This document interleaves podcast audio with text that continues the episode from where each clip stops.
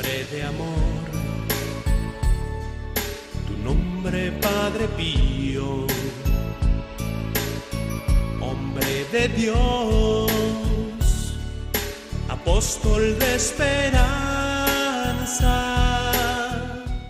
El Padre Pío, en el umbral del paraíso, con el Padre Isaac Parra.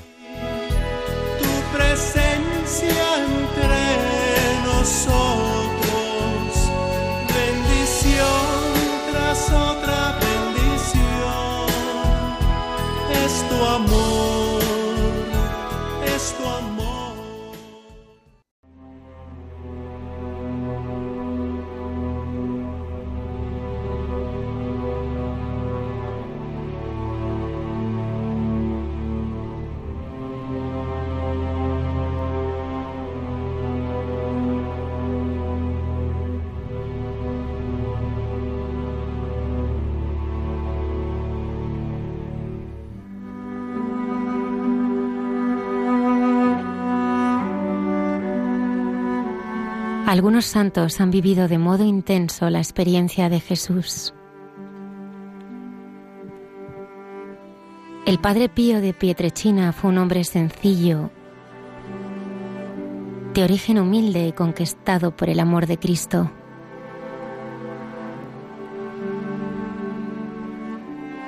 Siempre tuvo ante sí la profundidad del drama humano.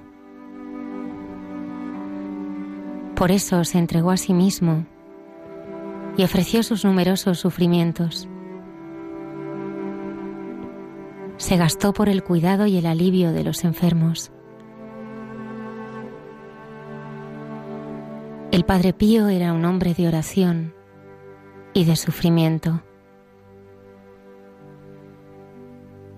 Su anhelo fue siempre que las personas volvieran a Dios, que experimentaran su misericordia y renovadas interiormente redescubrieran la belleza y la alegría de vivir con Jesús.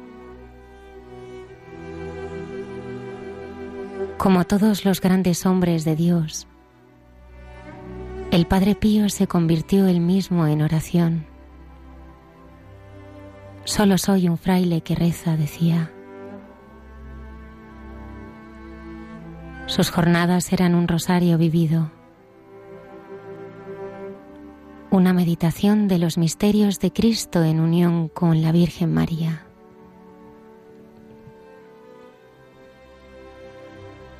El amor que llevaba en su corazón y transmitía a los demás rebosaba ternura, siempre atento a las situaciones de las personas y de las familias.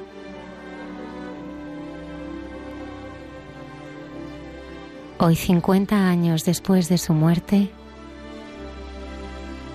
el Padre Pío sigue cuidando de nosotros.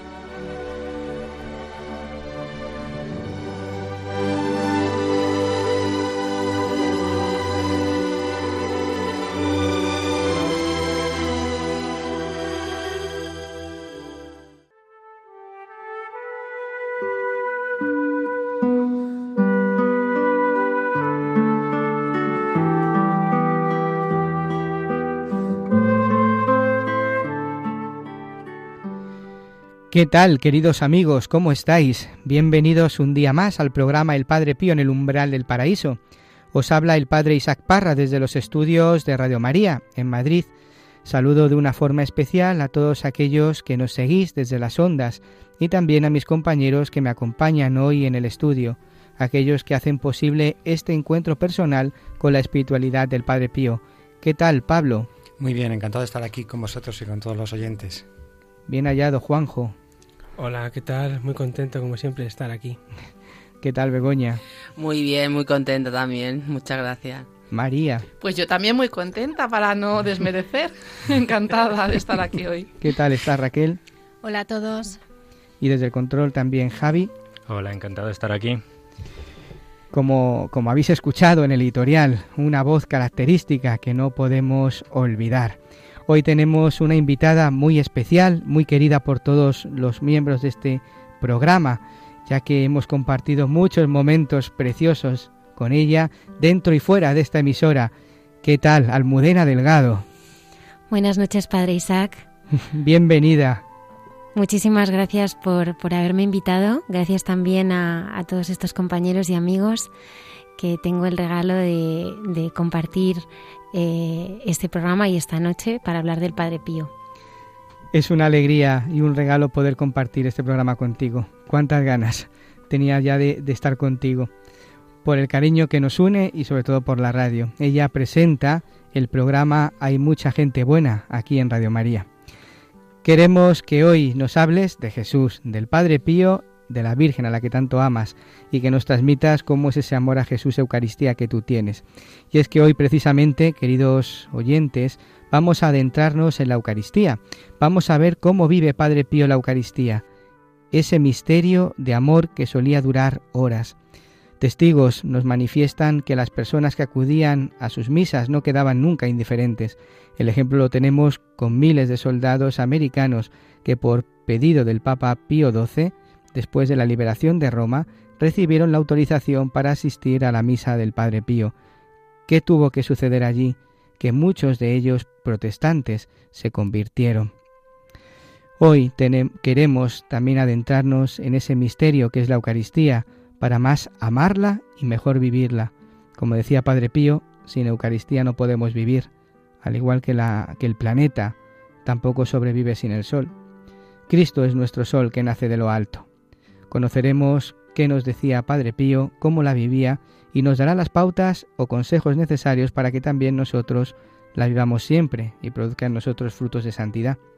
En el programa de hoy continuaremos conociendo la vida de Padre Pío, Italia se convierte en un campo quemado por el odio y teñido de rojo por la guerra. Nuestro fraile entrará en el servicio militar, pero entre revisiones y convalecencias, por fin dejará el servicio militar en Nápoles para nunca más regresar. Después volverá a Foggia y de ahí, por medio de un encuentro inesperado, se dirige a San Giovanni Rotondo. Tendremos nuestras secciones habituales y conoceremos en Padre Pío entre hermanos cómo vivía Padre Pío la Eucaristía a través de del testimonio de algunos hijos espirituales que hoy Juanjo nos, nos traerá. Os recordamos que para poneros en contacto con nosotros podéis hacerlo en el correo electrónico padrepío@radiomaria.es. Pues todo esto y muchas cosas más aquí en el Padre Pío, en el umbral del paraíso. Comenzamos.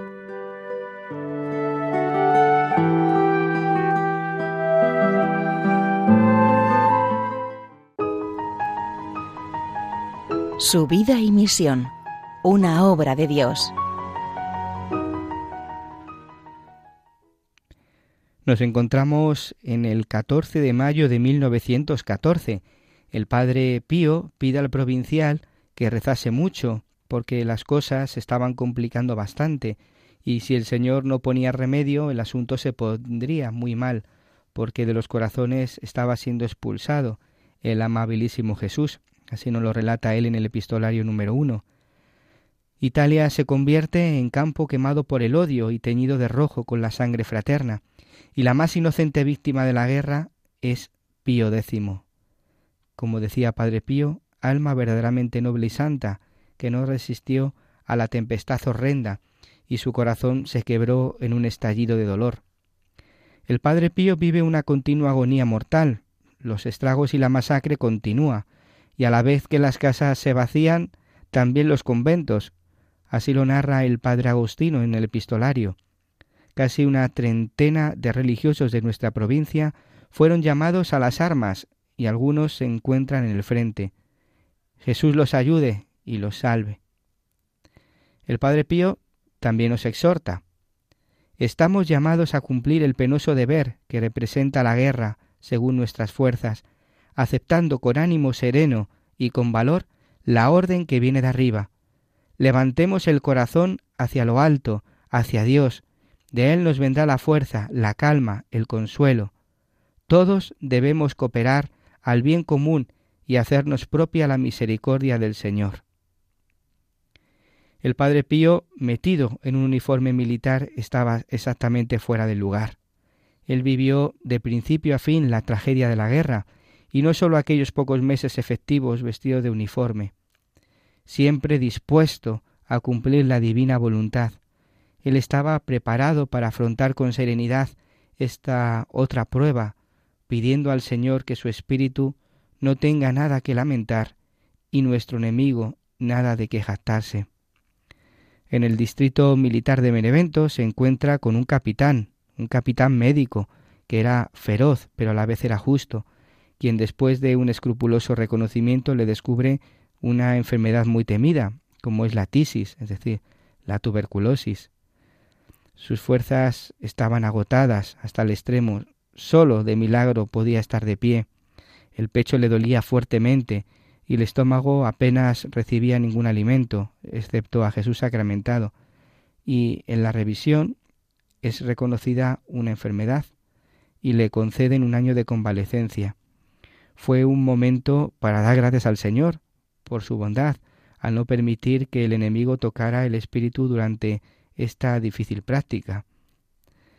Entre revisiones y licencia de convalecencia, vuelve al distrito de Nápoles el 19 de agosto de 1917 y esta vez es declarado idóneo para el servicio interno, aunque su cuerpo resulta ser un cuerpo patológico con catarro bronquial difuso, aspecto esquelético, nutrición insignificante y, y todo lo demás. El pobre padre provincial está desolado al, al enterarse de, de su idoneidad. Y en medio de tantos males físicos brota aquella antigua prueba del espíritu, es decir, la duda sobre si aquello que hago en el curso de la vida sea agradable a Dios, así decía él, si en mis acciones realizadas haya o no ofensa a Dios. El mismo Padre Pío dirá, si debiera ofender a Dios aunque fuera una vez, preferiría sufrir infinitas veces el martirio más desgarrador. El Padre Benedetto lo calma y lo exhorta a no alarmarse en absoluto por sus penas espirituales, porque es cruz deseada por el divino amor y no por otro. Por fin, una de las veces entre llamados y licencia, anuncia la tan deseada noticia. Dice el Padre Pío, Dentro de unos días me firmarán la hoja de baja, y así podré dejar Nápoles con ánimo satisfecho, deseando no regresar nunca más. No veo la hora de partir y de llegar, de llegar rápido a destino, porque estoy repleto de insectos hasta en el cabello nos lo relata en, en su epistolario, la correspondencia hacia su director espiritual. Y así termina con fidelidad y honor el servicio militar del Padre Pío, enviado a casa para morir pronto, según el veredicto de los médicos, derrotados ante este enfermo singular. Pero al bajar de San Giovanni Rotondo, el padre Damaso se detiene en Foggia antes de dirigirse hacia Morcone y va a saludar al padre Pío nos dice él mismo. Lo encontré sentado sobre la cama. Me impresionó su barba negra y su rostro muy descolorido, dándole aspecto de verdadero enfermo. Y es que Padre Pío estaba muy acalorado por el intenso calor que lo sofocaba. El padre Paulino, que venía de San Giovanni Rotondo para predicar el novenario de Santana, le invitó al padre Pío a visitar alguna vez el convento de San Giovanni Rotondo, y con la bendición del padre guardián del convento, acompañado de este mismo padre Paulino, que le había invitado, se dirigió hacia el convento de San Giovanni Rotondo. Allí es acogido con gran afecto por los pocos hermanos que todavía no habían sido llamados al servicio militar y también por los estudiantes del, del seminario seráfico. Estamos en torno de julio de 1916 y los días que el padre Pío se quedó en San Giovanni Rotondo fueron de gran alivio para su condición física. Respiraba con verdadero placer aquel aire fresco de las montañas que rodeaban el convento, y no sentía la somnolencia ni la pesadez que lo invadían en el calor que él sentía en Folla. En 1916, alrededor del convento, no había ni un alma, y se llegaba al pueblo por una vereda campestre, Después de la supresión de las órdenes religiosas en 1866, el convento quedó reducido a miserias y la iglesia con frecuencia era el refugio de cabras. Los mismos capuchinos regresaron en 1909 y hasta la venida del Padre Pío siempre fue un lugar solitario. Rara vez venía alguien a la iglesia. En aquel solitario lugar reinaba realmente la paz y la alegría por la presencia de muchos hermanitos. Las ocupaciones de Padre Pío al principio eran la lectura de libros ascéticos, las sagradas escrituras, la dirección de muchas almas que por correspondencia le pedían consejo, la dirección espiritual de los colegiales, quienes se confesaban con él y escuchaban con mucha atención sus pláticas. Desde los primeros días en San Giovanni Rotondo el Padre Pío continuó igualmente la dirección espiritual de almas. Había un pequeño grupito de las primeras hijas espirituales que se presentaban en el convento con nuevas personas. Así iba germinando y creciendo aquella semillita que el Padre Pío había empezado a cultivar desde su permanencia petrelchina y en Folla. Su método de dirección espiritual era simple y tradicional, principios básicos pero fundamentales para la vida cristiana, sugeridos e inculcados según las necesidades y las capacidades de cada alma. Y así, como os digo, inició la guía del ramillete. Sería el primer grupo de oración, con las reuniones comunitarias normalmente que realizaban los jueves y los domingos, y ahí se explicaban los principales medios de perfección cristiana. Al término de las reuniones decía el Padre Pío habitualmente, el material está dispuesto, ahora comenzad a construir. El Padre Pío insistía mucho sobre la meditación cotidiana y sobre la lectura espiritual, que más adelante podremos hablar en este programa, cómo el Padre Pío rezaba, cómo era su oración. ¿Qué métodos son necesarios para conversar con Dios a fin de mejorar nuestra alma? Pues el Padre Pío respondía, todo método es bueno si ayuda y ayuda a rezar. Los dos momentos más indicados para meditar, decía él, son en la mañana, mejor al principio de la jornada, porque el espíritu está menos distraído y más fresco, pero también en la noche, después de rezar la corona, porque el alma se encuentra ya preparada por los misterios del rosario. El método sugerido por el Padre Pío está recogido en una carta del 16 de septiembre de 1916, enviada a una hija espiritual. Dice así, La exhorto a establecer al menos dos momentos al día en los cuales se retirará a practicar este ejercicio. Procure utilizar posiblemente no menos de una media hora en cada ocasión. Esta carta está siendo escrita a una señorita maestra que vive lejos de su familia. Procure, al establecer los periodos de tiempo en los que pueda meditar, que sean posiblemente en la mañana para prepararse al combate y en la noche para purificar su alma de todo apego terrenal que en la jornada se le haya podido adherir. El lugar ideal para la meditación, decía Padre Pío, es la iglesia, ante Jesús, en el tabernáculo, la presencia real del amigo divino favorece el coloquio, pero evitando ambientes que distraigan, cualquier lugar es bueno. El campo abierto, la montaña alta y también la propia habitación pueden ofrecer un buen refugio al alma que busca la paz en Dios. El Padre Pío no excluirá ni siquiera la cama, diciéndoselo a una persona impedida. La meditación matutina puede hacerla también estando en la cama, el Señor estará complacido también así. Como os digo, un consejo dado a una enferma que recoge el epistolario número número 2. La meditación es, por tanto, muy útil para salvarse y absolutamente necesaria para iniciar seriamente un camino de la propia santificación. Quien no medita, poco o mucho, termina por perder la dirección natural de la vida, y por esto existen tantos hombres que viven habitualmente en el pecado. Otro medio que puede ayudar a vivir en gracia y estimular la perfección cristiana es la lectura de los libros que estimulan la virtud.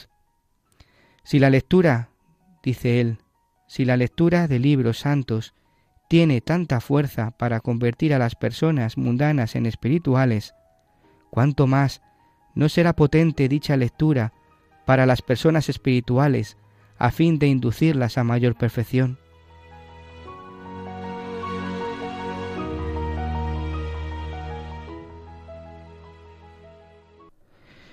Simplemente me gustaría recoger esas palabras de Padre Pío acerca de la vida de oración. Padre Pío insistía mucho en la meditación cotidiana y la lectura espiritual. Acerca de las formas dice que todo método es bueno si nos ayuda a rezar, que es lo importante, pero propone dos momentos. En la mañana, al principio de la jornada, porque el espíritu está menos distraído y más fresco, y también en la noche después de rezar la corona del rosario, al menos 30 minutos en cada ocasión. Recomienda hacerlo en la iglesia ante Jesús en el tabernáculo, la presencia real del amigo divino. Qué bello hoy que hablaremos de la Eucaristía, de la adoración eucarística, pero tampoco descarta hacerlo en cualquier lugar que sea bueno, la montaña, la habitación y para los enfermos también en la cama. La meditación es necesaria para salvarse, dirá él. Pues continuamos en el Padre Pío, en el umbral del paraíso, con la presencia entre nosotros de Almudena Delgado. Y ahora vamos a meditar una de las cartas de Padre Pío que como cada programa María nos trae para que profundicemos y nos ayude a vivir nuestro trato personal con el Señor.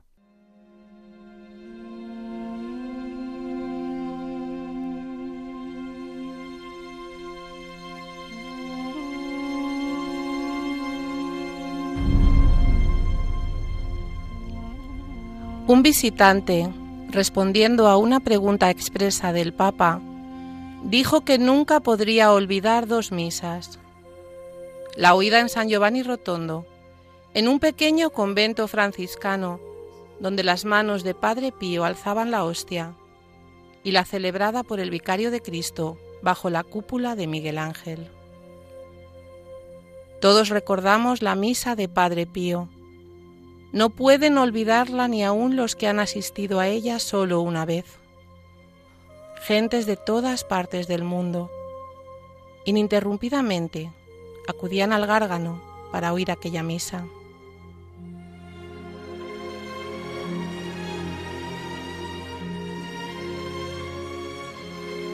impulsados por la fuerza misteriosa e incontenible del Espíritu. Después de esperar impacientes toda la noche en la explanada de la iglesia, los peregrinos, al abrirse las puertas del templo, irrumpían tumultuosamente en la casa de Dios y se apiñaban en torno a aquella mesa para ver de cerca al estigmatizado del gárgano, que en virtud de una oblación íntima y secreta, se transformaba en altar visible para la cruz de Jesús.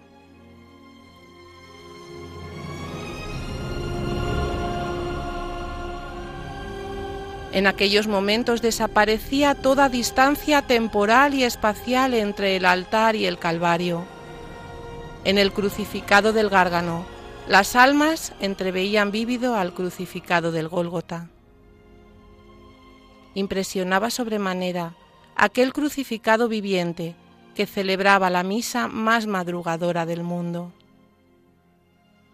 Si en todos los sacramentos se da una identificación entre Cristo y su ministro, en la consagración eucarística llega al máximo dicha identificación. El ministro hace las veces de Cristo y consagra con su eficacia, repitiendo sus mismas palabras y gestos. El sacerdote, en cuanto ministro del Señor, está al servicio de la comunidad de los hermanos, principalmente como signo, para manifestar eficazmente a Cristo en su persona.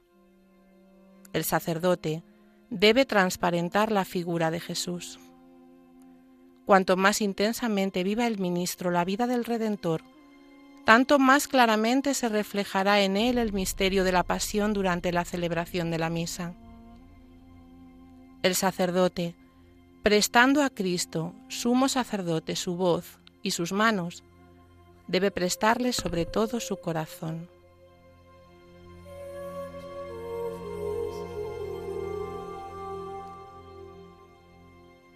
El Padre Pío, llevando continuamente en su cuerpo los padecimientos de Jesús agonizante, vivía en su carne una vida que era signo visible de la vida que vivía en la fe. Ya no era él quien vivía, era el Señor quien vivía en él de forma tan completa que estaba físicamente clavado con Cristo en la cruz. El crucificado del gárgano, signo eficaz de Cristo, cuando estaba en el altar, encarnaba al crucificado del Calvario.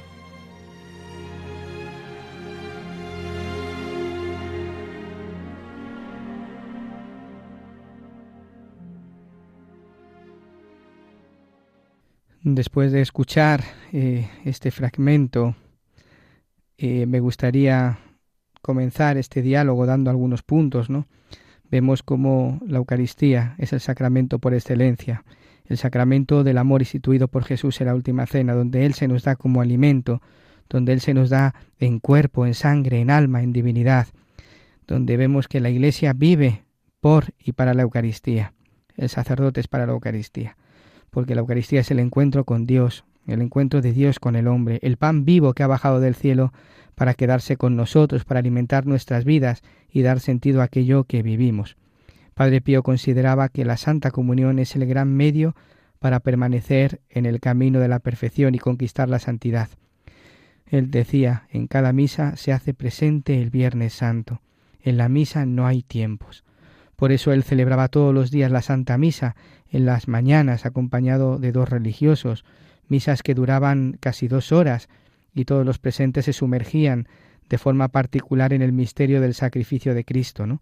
Cuando la gente miraba el reloj, él decía en el Calvario no hay hora. Para el Padre Pío cada misa era la primera misa, la única misa y su última misa.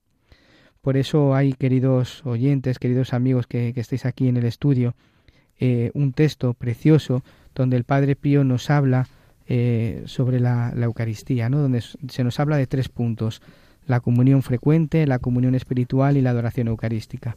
Y es lo que vamos a comentar de todos juntos. Dice así el texto. Mientras que todos los días puedas recibir a Jesús sacramentado, debes considerarte afortunado. Durante el día, cuando no puedas hacer otra cosa, llama a Jesús en el medio de tus preocupaciones, con gemidos, resignado de tu alma, y Él vendrá, quedará siempre unido al alma por medio de su gracia y su santo amor. Vuela con tu espíritu hacia el tabernáculo cuando no puedas llegar con tu cuerpo y desahoga allí tus deseos más ardientes. Habla, reza, abraza al dialecto de las almas, mejor aún que si lo pudieras recibir sacramentalmente. ¿Qué os parece? Bueno, nos quedamos en silencio porque porque nos emociona, por lo menos eh, yo me emociona un montón, porque nos interpela tanto a sacerdotes como a laicos ¿no? a la hora de vivir la Eucaristía. Eh, yo que, intento ir a misa todos los días y celebrar esa acción de gracias, mm, ¿cuántas veces no? Pues mm, no lo vivo como debería. Es verdad que, que somos pecadores y que, y que nos cuesta, pero es que es tan grande lo que nos muestra eh, Padre Pío, ¿no? que, lo sabemos, pero como siempre Padre Pío nos, nos marca el camino de, lo inmensamente eh, importante que es la Eucaristía para nuestra vida, que es el pan de vida y, cómo debemos de vivirlo. ¿no? En la muestra eh, decimos que lo que necesitamos somos testigos y es que Padre Pío es un testigo absolutamente en todo y en esto tan central y tan importante como la Eucaristía, pues, pues lo hemos escuchado. La verdad que, em, bueno, es, que es lo que comentaba, es que es tan bonito, Dios mío. Es que la Eucaristía es, es el alimento eh, no para un tiempo, sino si nos paramos a pensar, es para toda la eternidad. Entonces el Padre Pío, que eh, es reflejo de Jesús crucificado, y ejemplo para los sacerdotes. Yo esta carta la veo también, bueno, dirigida a los laicos obviamente, pero eh, a los sacerdotes. Es que no saben el poder que tienen en sus manos y da eh, claves exactas de cómo tienen que vivir el sacerdocio y la Eucaristía. Qué bendición, qué maravilla. A mí me ha encantado esta carta, de verdad, es que me ha llegado al alma. Jesús mío, dulzura mía, ¿Y cómo puedo vivir sin ti? Ven siempre, Jesús mío, ven. Entra a poseer tú solo mi corazón. Pues la Eucaristía que nos enseña el Padre Pío es ese momento de intimidad que lo cambia todo. Es frente a nuestro no puedo, el puedo. Es ese descanso del alma es ese momento cuando comulgamos en el que el Señor pues entra totalmente a tomar posesión nuestra, ¿no? La verdad es que en, en mi vida yo pues no puedo vivir sin, sin comulgar, ¿no? No puedo, no puedo estar sin él, ¿no? Decía Padre Pío que el mundo podría subsistir incluso sin el sol, ¿no? Pero no podría existir sin la Santa Misa, ¿no? Eh, a veces nos cuesta eh, poner la Santa Misa en el centro de nuestro día, de nuestras ocupaciones, ¿no? Y, ese rato de, intimidad, recuerdo las palabras de, Santa Teresa de Jesús, que nos decía que, cuando comulgaba eh, era el momento de, negociar con el Señor, ¿no? Las grandes, las grandes cosas, las, los, los mayores problemas, las mayores alegrías, ¿no? Las compartía en ese momento de intimidad, ¿no? El Señor, aunque nos sentamos tremendamente indignos de recibir un regalo así, está deseando estar con nosotros realmente tiene mucha sed de nosotros. ¿Y cómo cambia la vida cuando el Señor está con nosotros? Aprendemos a mirar con sus ojos, aprendemos a sentir con su corazón, aprendemos a vivir la vida como Él quiere y, te lleva siempre a, a, lugares donde nunca hubieras podido que, que, podrías eh, llegar, ¿no? El Padre Pío eh, nos enseña algo también eh, muy importante, ¿no? Y es esa presencia real de, Jesucristo vivo, ¿no?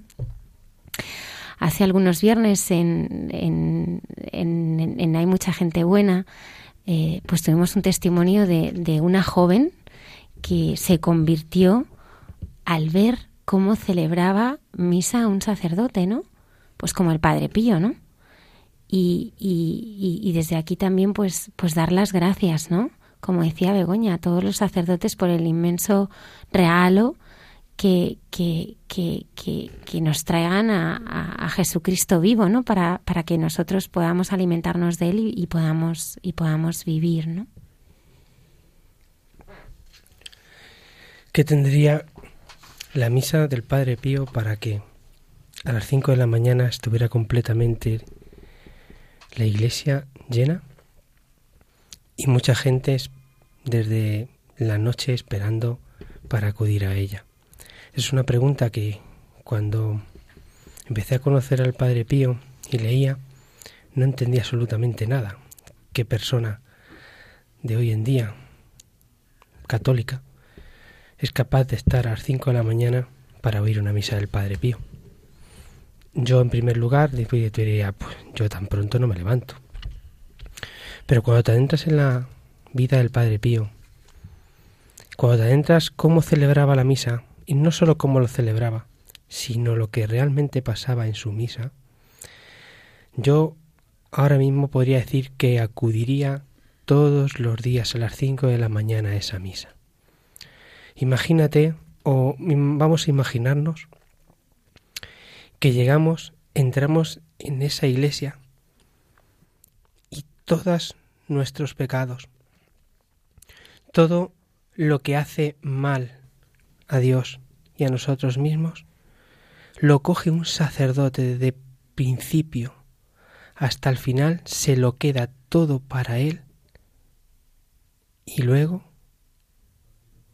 nos deja totalmente limpio. Jesús lo dijo en el camino al Calvario a su madre, Madre, mira, hago nueva todas las cosas. Nos deja limpios, totalmente limpios. Pues el Padre Pío no es que solo fuera o estuviera como sacerdote sin sufrirlo, no. Ahí Cristo se transfiguraba en él. Era el mismo Cristo.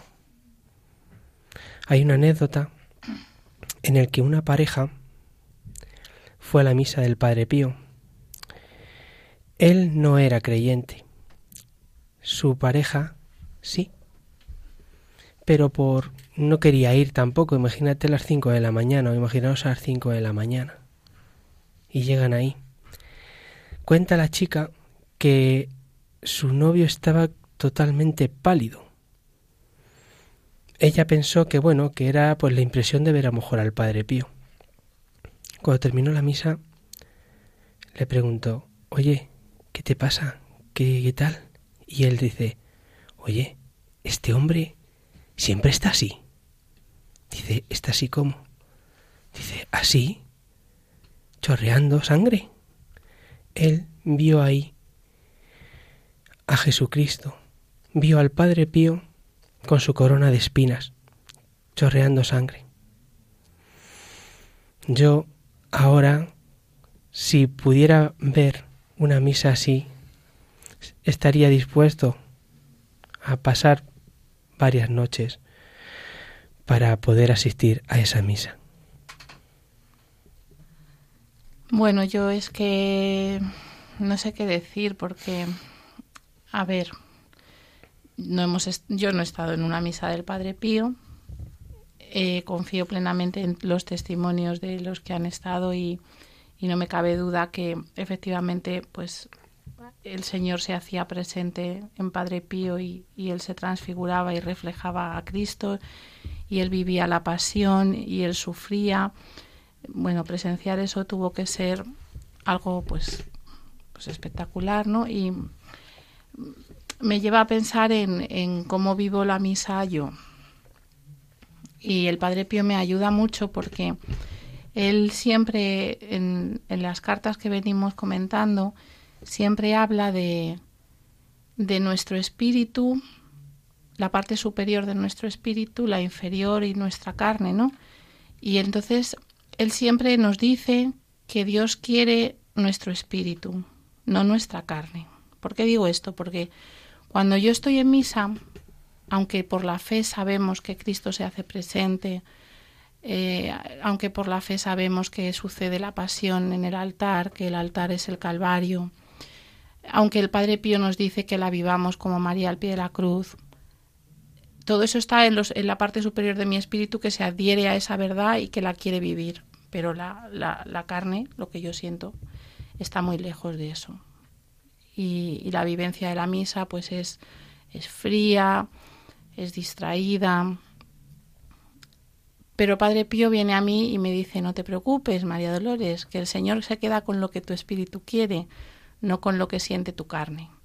Y es gracias a eso que no me muero de la vergüenza cada vez que voy a misa por cómo vivo la misa, ¿no? Y, y bueno, yo pues cuando comulgo pues me gusta, a pesar de no sentir nada en la parte sensible de, de, de, mí, de mi ser, ¿no? Pero me repito pues que en ese momento al comulgar el cuerpo de Cristo está en mi cuerpo, su sangre corre por mi sangre, su alma habita en mi alma y su divinidad se funde con mi humanidad y me agarro a eso con toda la parte superior de mi espíritu, que es la que Dios quiere en ese momento, aunque mi carne esté fría y esté insensible. Y Padre Pío me repite, tranquila María Dolores, que el Señor lo que quiere es tu espíritu. Y gracias a eso no me muero de vergüenza en cada misa. No puedo decir más. Pues precisamente el Padre Pío nos dice algunas recomendaciones para la misa en una de sus cartas. Dice, asistiendo a la misa, estate pendiente de alzarte, en el arrodillarte, en el ponerte sentado. Debes cumplir devotamente estos actos de devoción. Sé modesto en las miradas, no gires la cabeza de aquí para allá para ver quién entra y quién sale. No reír por reverencias al santo lugar, y también para que los que están cerca de ti no se distraigan. Si rezas en común, pronuncia las palabras de la oración haz bien las pausas y no adelantarte nunca. Fijaros, vemos eh, el amor y el cuidado de Padre Pío a las cosas de Dios, ¿no? Porque todo esto es un misterio, es meternos en ese momento tan bello. Es que mm, todo lo que hay fuera pasa. Lo más importante en ese momento es estar cerca de Jesús. Yo quería preguntaros, ¿no? ¿Cómo vivís vosotros la adoración eucarística? Para mí la adoración eucarística es fundamental, ¿no? Estar eh, de rodillas ante, ante la majestad, ante el Rey de Reyes, ante el Señor de Señores, ¿no? Por eso el Padre Pío nos invita a, adorarle frecuentemente, ¿no? Eh, gracias a esa adoración eucarística, nuestros ojos, nuestro corazón se purifica. Es el mismo Señor quien tenemos delante, ¿no? Quien, al que contemplamos, en quien podemos desahogar nuestro corazón, eh, donde se nos apega el corazón a, a, su afecto, a su amor, ¿no? ¿Cómo vivís vosotros esa adoración eucarística? Porque hay algunos de vosotros que sois adoradores eucarísticos y os levantáis a, horas de la noche eh, pues para estar con el Señor en la intimidad de ese corazón. Pablo. Es el descanso de, es el momento del descanso del corazón. Y además, eh, algo muy importante que, yo he ido descubriendo es que es bidireccional, ¿no? Hay, hay veces que, que, uno le habla al Señor, le pide, comparte con Él, ¿no? Le cuenta sus preocupaciones, sus desahogos, sus inquietudes, pero hay otras muchas veces que, que, no hay palabras, que, eres tú el que recibes, eh, que miras al Señor y le dices, bueno, pues a lo mejor muchas veces incluso con cansancio, con sueño, con, con, todo lo que llevas en el corazón de fatiga, pues simplemente te dejas hacer, te dejas hacer. Y, es una, vamos, es, es una maravilla cómo mm, el corazón y, tu espiritualidad te, te dice que, que, eres amado, ¿no? De una forma o de otra. Si eres tú el, el que activamente te acercas al Señor o si eres el que te dejas hacer, ¿no? Y, notar esa profundidad del ser, ¿no? Cómo sana tus heridas, cómo, cómo, cómo después de, esa, de ese rato de adoración es un hombre, eres un hombre nuevo, ¿no? Y, es así, cada día que mi experiencia es esa de descanso, de, sosiego, de tranquilidad, de serenidad. Es el momento de la semana que, que, vamos, al que no me gusta renunciar por nada del mundo, aunque muchas veces nos tiente el demonio, ¿no? De, por el cansancio, la queja, la fatiga, especialmente a mí. Pero, pero intento ser cumplidor con ello porque es un momento reservado para el Señor y el que necesito, y el que necesito. Eh, yo soy adoradora eh, los jueves, lo ponen en la parroquia y luego porque soy María de los Agrarios, ¿no? Pero hay dos tipos de, eh, de adoración. Mm. A mí me encanta. La, yo las separo. La, la, de los bienes que, es, que hago con los María de los Agrarios es una adoración íntima con el Señor es él y yo. Entonces normalmente estamos eh, dos personas. Em, a veces eh, tengo la suerte que me he quedado sola con el Señor y ha sido una lotería. Pero esa es una relación íntima. Entonces ahí hago mi oración con Él, hablo con Él, me entrego em, mi lectura para enriquecer pues mi, mi alma, ¿no? Y luego hay otra adoración que he descubierto que es de alabanza y, y es alabar al Señor que al fin y al cabo es lo que vamos a terminar haciendo todos cuando Él nos llame, ¿no? Y ahí es, es que se te llena el espíritu, es como fuego, es como que te entra ganas de, de quererle más, de, de, de, adorarle, de amarle. Entonces, eh, estoy súper contenta porque es que el Señor está en todos los sitios, en la intimidad y luego pues eso, para llenarte eh, el alma de Él y, lo he encontrado y lo he descubierto y para mí pues es un gozo y vamos, que estoy enamorado de, de la adoración al Señor. Yo, yo también soy adorador. Voy los domingos en una adoración perpetua que tenemos en, en, Torrijos, en un, pueblo de Toledo. Y voy los domingos por la noche. Yo pues ahí eh, tengo, tengo toda clase de, de adoración. Adoración en la que solo hablo yo. Adoración en la que me llevo mi lectura y aprendo. Adoración en la que a veces me quedo eh, pensando eh, en él. Y hay también otras, que es la que más me gusta de todas, que es cuando voy a decirle muchas cosas y no le digo absolutamente nada. Esa que me quedo completamente parado y hay momentos que te quedas pues absorto de, de, todo. Yo no sé qué pasa cada vez que sucede así. Yo salgo de allí con muchísima paz. Yo no sé realmente lo que ha pasado ahí. Lo único que sé es que llego a casa con, con mucha paz y con mucha alegría. Y sobre todo con mucha esperanza. Pues a mí me está viniendo ahora a la cabeza. Hay un hay un hay un muchacho italiano que está en proceso de canonización que se llamaba Carlo y que mm, bueno, hizo un trabajo impresionante sobre milagros eucarísticos, le tenía una devoción extraordinaria a, a Jesús sacramentado y él decía que em, al estar delante de él, de Jesús en el Santísimo Sacramento, uno se convierte en santo, así con la sencillez de, de los chavales, ¿no? Jóvenes, era muy jovencito.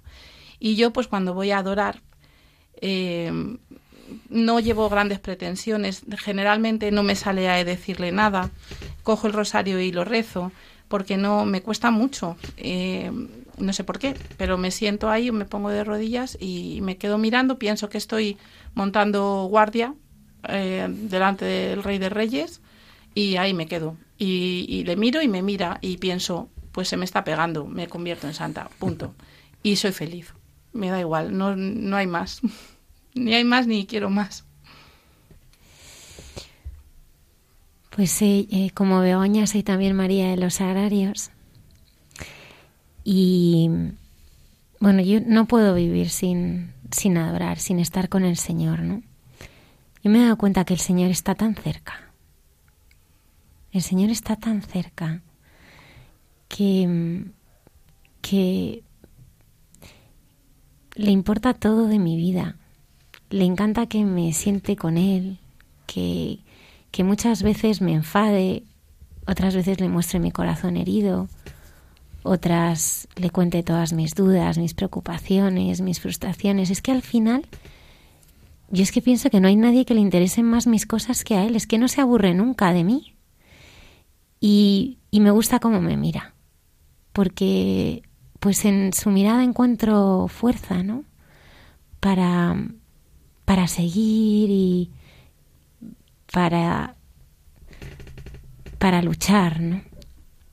Decía San Juan Pablo II que no hay acción sin contemplación, ¿no? Al final, en estos grandes santos, el Padre Pío, Santa Teresa de Calcuta, ¿no? Solamente nos repiten una cosa, ¿no? Soy un fraile que reza, ¿no? Soy una monja que reza, ¿no? Nuestra vida no se puede sostener si no es desde una profunda intimidad con, con Jesucristo. Y la adoración es eh, estar con Él, ¿no? Muchas veces, eh, como decían mis compañeros, pues no es hablar, es estar, ¿no? Es dejarse hacer, ¿no? Decía el rey Balduino que, que estar delante del sagrario, estar delante de Jesús, eh, del Santísimo Sacramento es, es como ese, ese, sol, ¿no? Que, que sin, sin, sin, que nos demos cuenta, ¿no? Pues, pues, pues te va, te va acariciando, ¿no? Y sobre todo te va, te va cambiando y te va curando, porque el único que sana es el Señor. El único que cura es el Señor, ¿no? Entonces, eh, ahí es donde tiene que estar eh, realmente no, nuestro alimento, ¿no? En, esa relación profunda y en intimidad con Jesucristo y desde ahí, eh, pues eh, desde ahí eh, construir todo lo demás. Pues muchas gracias, queridos compañeros, por este momento de oración y de encuentro con Jesús. Vamos a hacer una parada para reposar en el corazón lo que acabamos de escuchar. Me basta con saber que estás aquí encerrado en una urna de cristal, volando a lomos de una nube gris, caminando de nuevo sobre el mar. Me basta con saber que estás aquí tardes un poco en regresar. Tú dijiste que habrías de venir. Haz que no nos cansemos de esperar. Me basta con saber que estás aquí.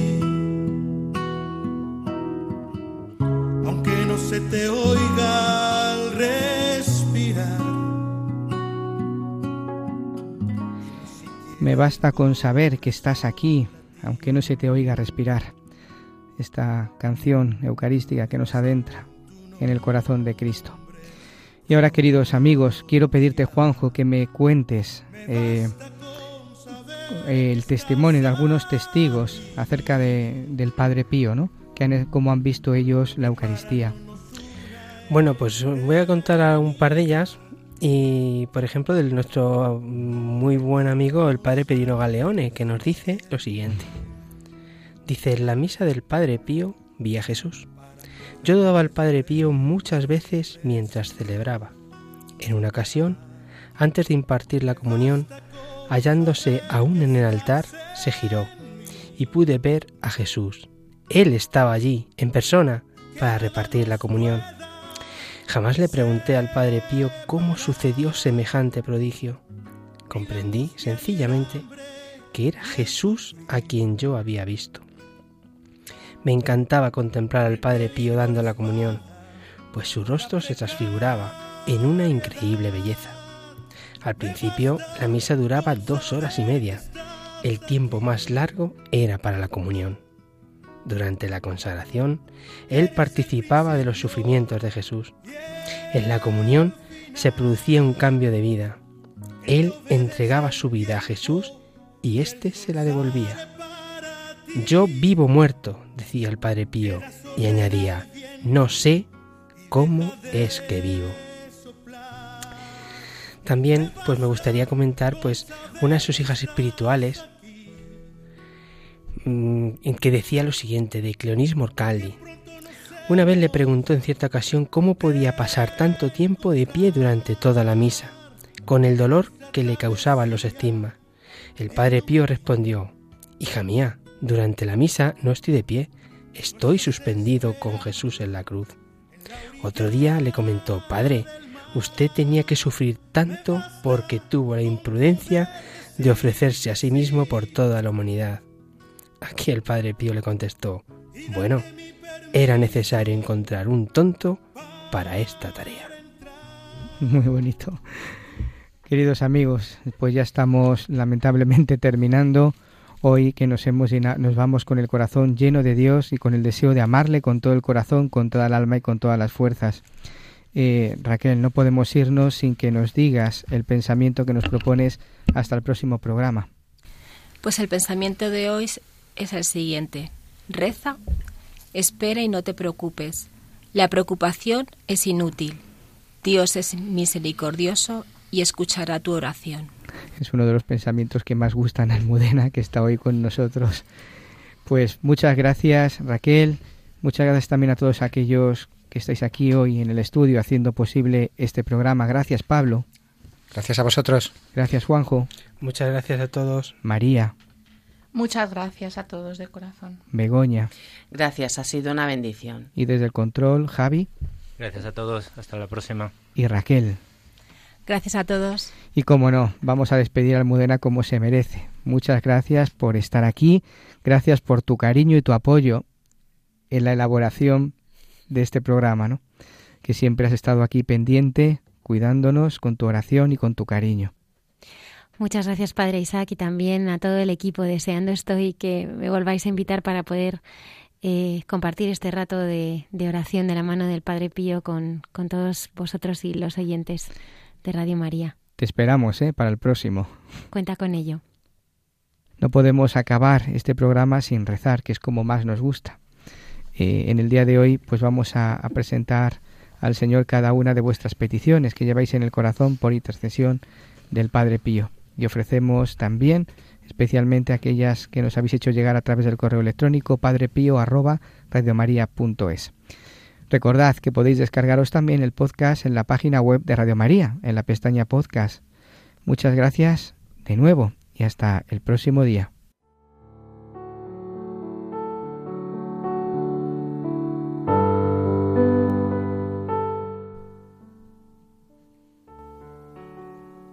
Veneremos pues inclinados tan grande sacramento. Y la antigua figura cada el puesto al nuevo rito. La fe supla la incapacidad de los sentidos. Al Padre y al Hijo sean dadas alabanza y júbilo, salud, honor, poder y bendición. Una gloria igual sea dada al que del uno y del otro procede.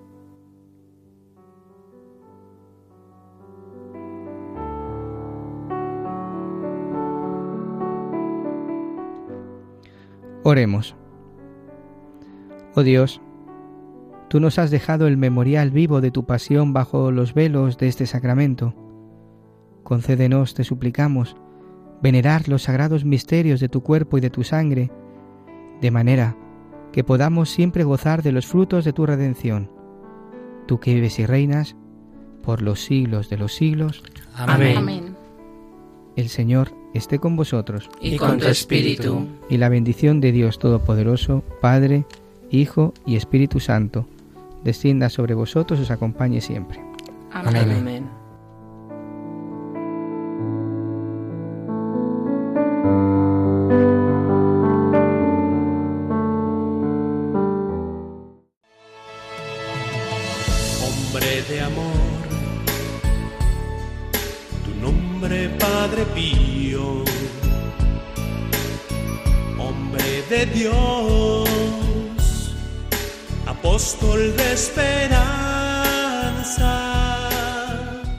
Han escuchado El Padre Pío en el umbral del paraíso con el Padre Isaac Parra.